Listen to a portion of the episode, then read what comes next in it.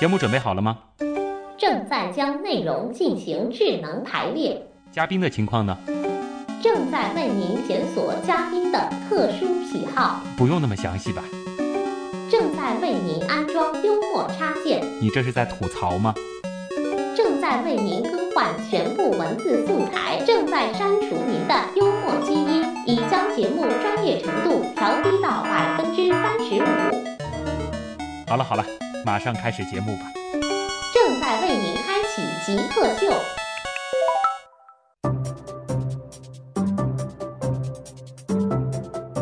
欢迎回来，这里是极客秀，我是特别崇拜电脑高手，可惜自己电脑技术始终有些堪忧的旭东。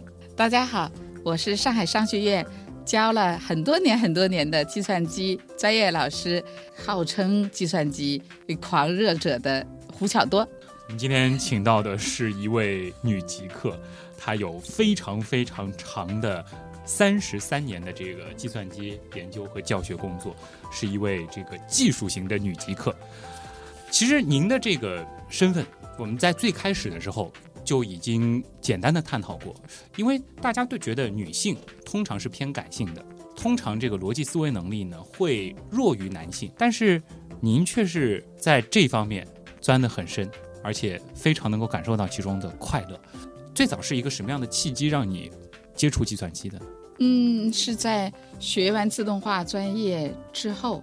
嗯，工作了之后，学校给我了一个很好的平台，就是做呃专业实验室建设。嗯，那个时候接触了这个初级的计算机。您学的那个大学的那个本科专业是是自动自动化，自动化专业。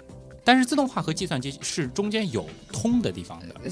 自动化的专业基础课嗯和自动控制的后边的实现，嗯是靠计算机完成的。嗯所以说，当我们用计算机，原来我们最底层的时候是用什么单板机、单片机嗯去完成这些东西，后来用计算机的时候，迷上计算机了，啊，因为计算机它能够干的事儿太多了效率太高了。啊。哎、从小理科就很好，是的，数学特别好呃谈不上特别好，但是 坐着不累，不觉得累。哎、啊。在您那个年代学这个自动化也好，学计算机也好，这个女同学的数量多吗？不多，嗯，四十多个人当中几个个位数。所以你是受很多的这个理科男生围绕的呃，我好像那个时候就是个假小子。假小子，是因为学这个工科、理科的这个女性都会有有这样一些特点呃，吗？不绝对。哦，呃，我是属于爱动手的，嗯所以就是可能动手能力强一点，尤其是同学之间，女同学之间，她们还怕不敢动手，搞电的东西离电远一点，但是我还还好，嗯，还愿意做。所以好多内容，包括有一个先天这个优势，就是将来在家里带孩子，所有的电器玩具我都会修。会给他自己做一些小对 电器，对对，也还会做一些这种小玩具，嗯？做的不多，但是基本上好的这个电器的东西，我都会让他拆了，或者是坏了，我来帮他修，这个可以的。嗯您学这个自动化的时候，当时并没有想着以后是要做老师吧？呃，是的，那是怎么会？因为我是教育世家，哦，在我这里已经三代四代了，所以一直偏爱教育。哪怕学的是一个当时其实并不是特别主流的一个教育的内容，呃，啊对，所以后来就是想学一个专业，嗯学完专业之后，正好学校需要老师，又嗯圆了我当教师的梦。其实当教师是您一直以来的梦想，对的，这也就解答了我们上半部分极速考场的时候问到，就是你如果再换再选，你其实依然会选择做老师是啊，是因为觉得很享受这种做老师的感觉。对所有的这个主任，我最愿意做的就是班主任。嗯而且没有级别的主任，其他的主任都没有班主任幸福。啊，因为可以和同学学生在一起，哎啊。那现在这个教出来的学生应该已经有很多就是有非常有成就的了。啊，是的，是的，啊嗯、很好的这个局领导也有，嗯哎，处领导也不少，嗯当老板的也有，嗯，所以我想享受桃桃李满天下的 这种是成就感。未必要自己这个有钱私人飞机环游世界，学生带着老师一样可以。希望会 听您的口音应该是北方人，对的，呃，之前是在北方生活工作，对，什么时候来的上海？我是二零零四年来的上海，啊？之前在这个长春也是做计算机的这个教师，对的，然后零四年来了上海。呃，您在长春的时候从事教学的那个学校是一个工科学校，工科学校，对，但是商学院其实是是一一个文科学校，对偏文的、对，偏商的一个学校。是的，而且其实呃，可能有听众一开始听到您的这个抬头的时候，是上海商学院的信息与计算机学院，大家就会觉得在商学院里面怎么会有计算机专业？您能说一下这个这个设置的原理原因吗？这个问题真好，啊，因为在商科类的学校，无论是学生也好，老师也好，当你走向社会的时候，做商科它都要有一个实现的工具，实现的方式。那么现在最前沿引领商科的支撑是什么？一定是现代的互联网技术。哦，那么你离不开计算机，对不对？嗯，所以为什么各个高校无论文理科都有计算机科学技术专业？嗯，但是商学院的计算机就会和其他高校的这个计算机的侧重点不一样。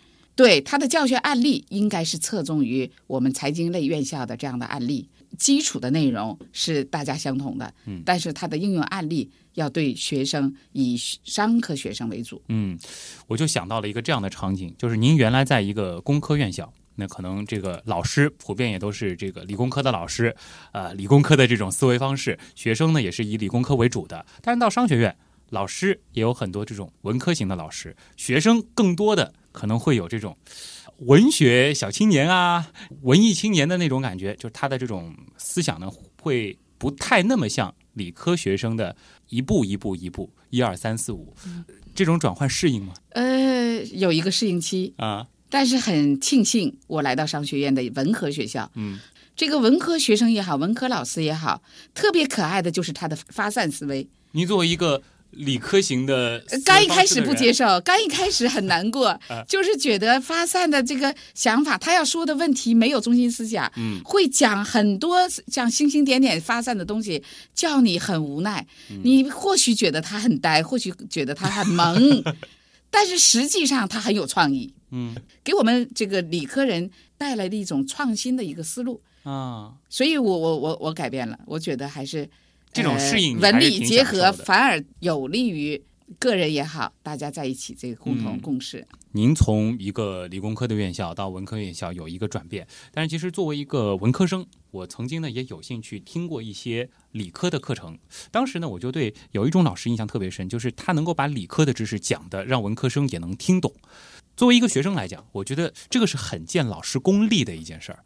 那么，胡老师，你在学校当中有没有对文科生讲过计算机的一些内容呢？我们是有的，嗯像这个我们现在面向全校的呃学生开设了一门物联网商业应用的这样的一个展示课程。嗯，这个课程呢，就是文理学生都在一起来听。嗯，那么是怎么让学生能听得懂？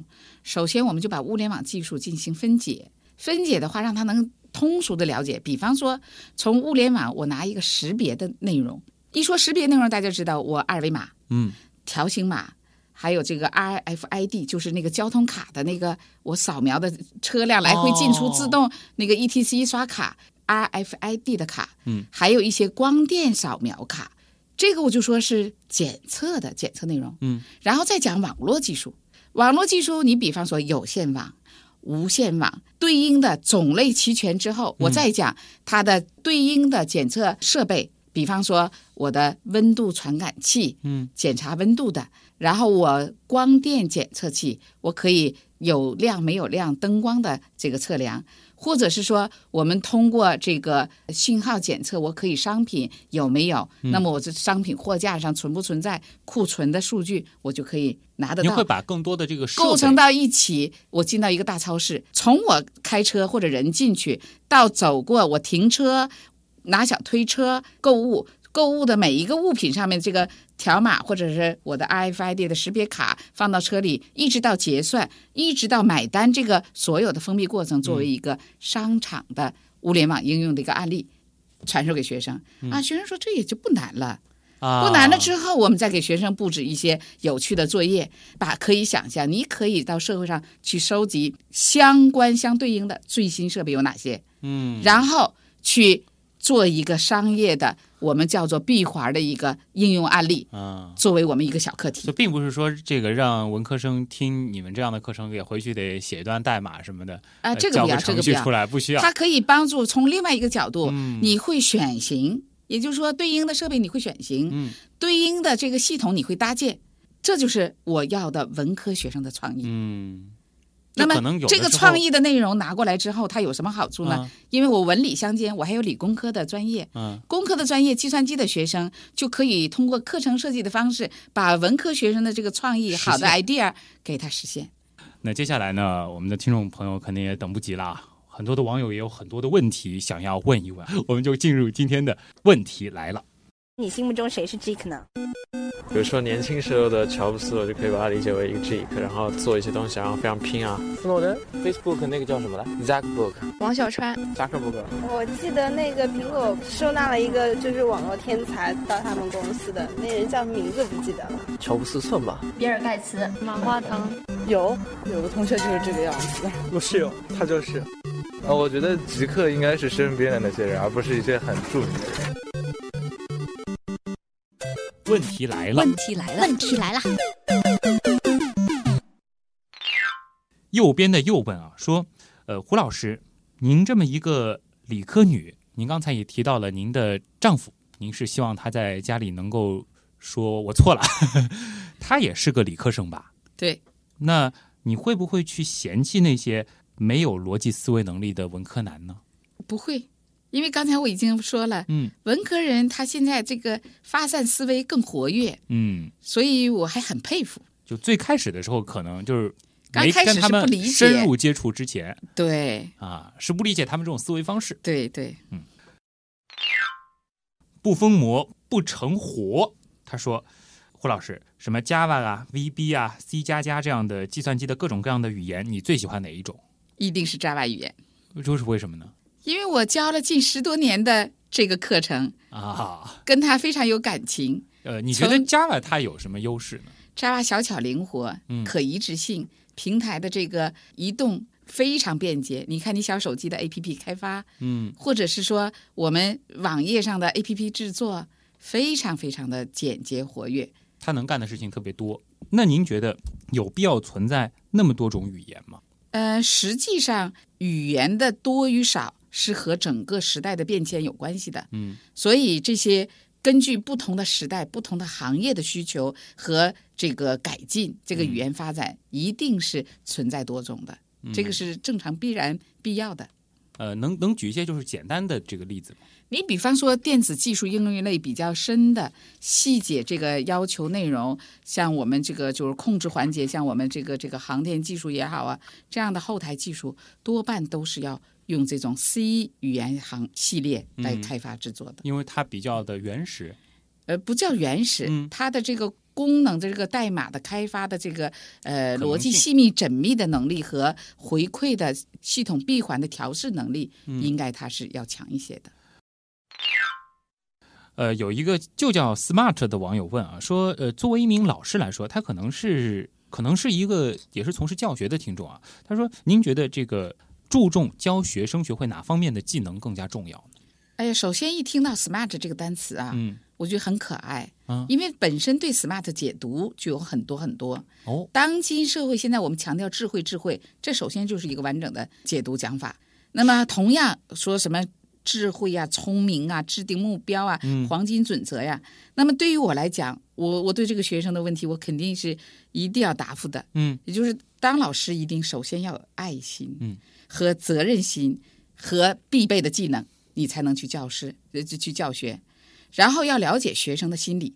所以，当好一个好老师，一定是半个心理学家。嗯，虽然我原来不是，嗯但是逐渐的提升自己，这样的话才能跟学生找到共同语言。嗯，找到共同语言之后，你才能够授业解惑。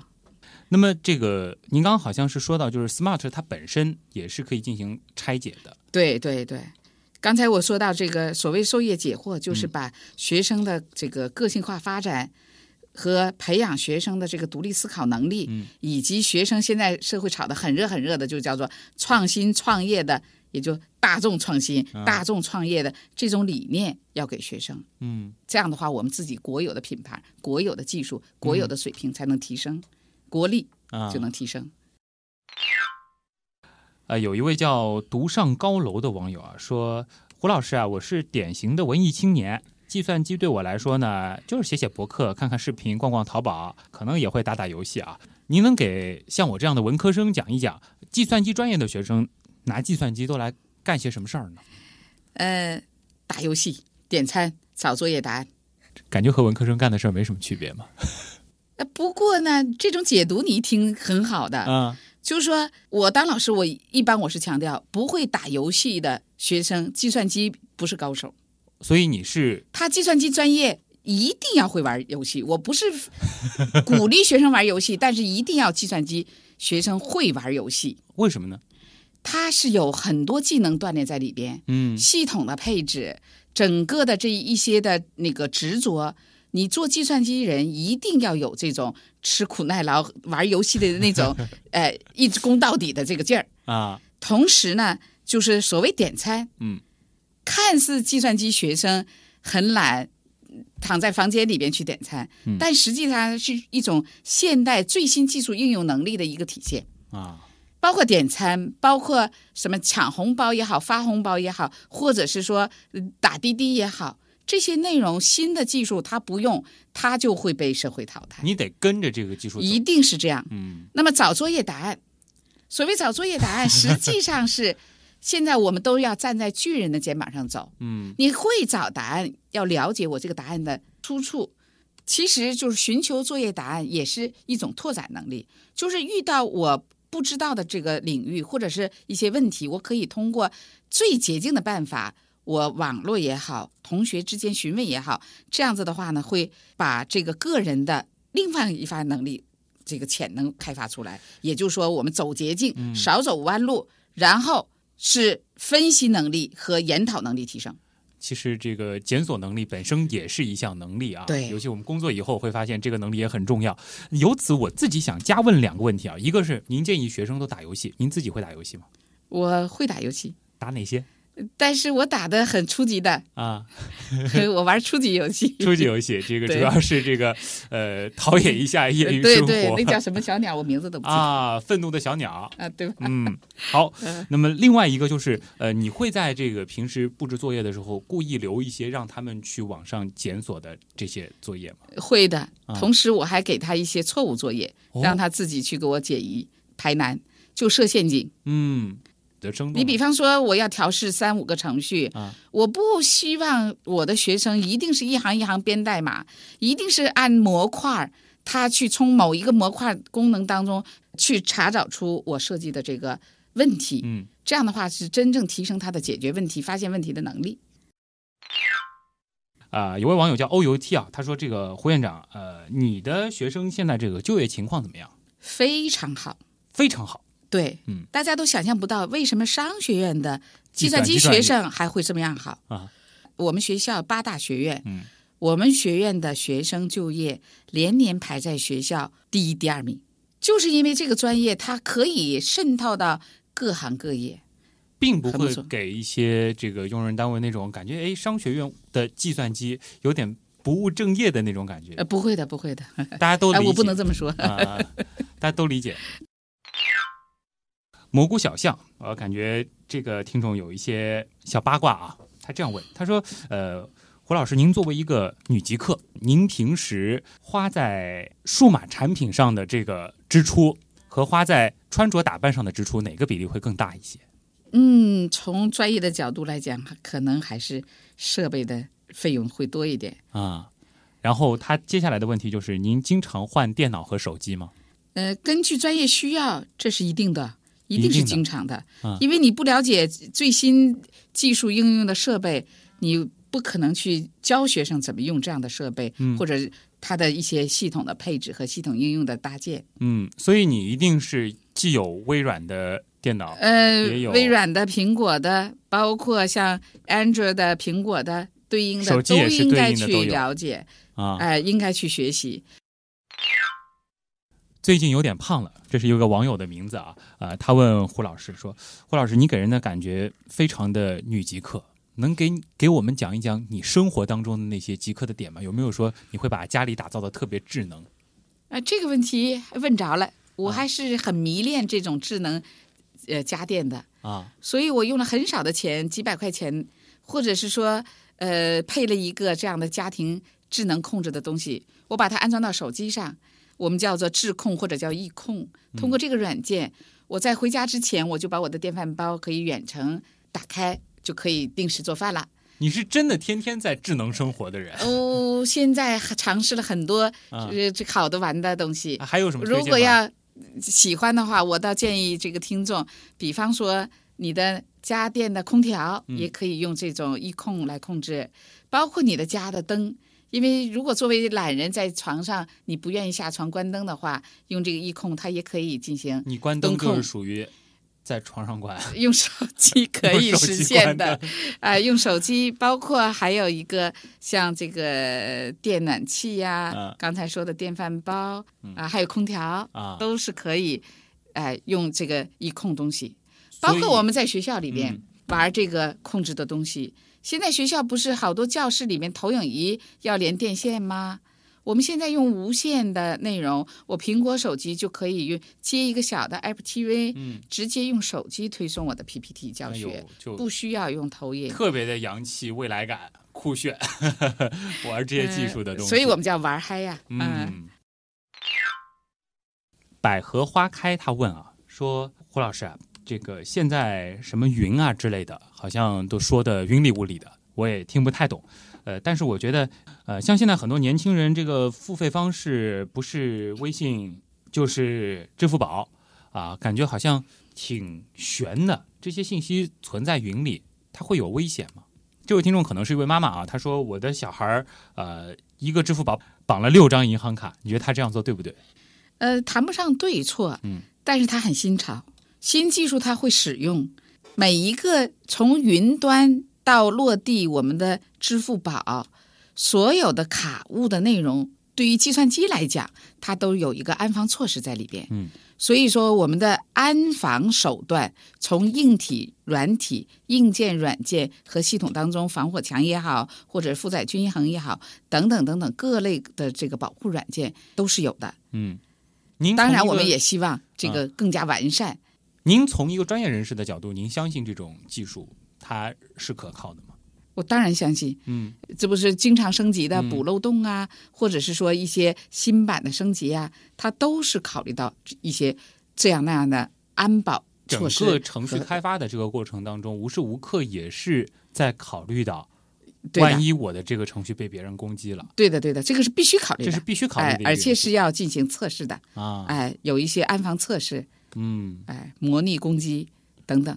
所以你也是乐于去尝试这些新的东西。嗯，我一般新的，凡是这种呃有新技术的东西，我都会去做。嗯嗯，刚才也提到了，无论是这个呃手机钱包，无论是我们这个这个支付宝，嗯无论还有一些这个滴滴快滴的，包括是那个什么什么呃最新的这个点赞以后的那种是是是呃二维码呀，或者是光电的取取内容的东西，都在尝试，都在玩。嗯，而且我也看到了您的这个手机、电脑都非常的新潮。呃，今天非常感谢呃来自上海商学院信息与计算机学院的院长，是一位有着三十三年计算机教学工作经验的极客，而且是女极客。胡巧多来到我们的极客秀，啊，谢谢你把极客的这种对于专业的热爱，对于这种新鲜事物的这种追求，呃，带给大家，当然也带给我们很多欢乐，谢谢你，啊、这里是极客秀，我是旭东，咱们下周再见。你觉得什么是极客？具有互联网思维的、有创新意识的一帮理工科男。极客，我觉得跟黑客有点像吗？用一些很正常的东西做出一些很不正常的东西，就是民间科学家一样的人。头脑很聪明，可能有点小怪异。做事很有自己的范儿，很有潮流，对科技这种东西有一些独到的理解，会搞一些自己的小玩意啊，然后 DIY 能力比较强。印象中比较 crazy 那种感觉，非常聪明，非常有动力，非常有想法、有想象力的一些。smart，精力充沛。嗯，有点像技住宅之类的吧。做一些不同寻常的事情。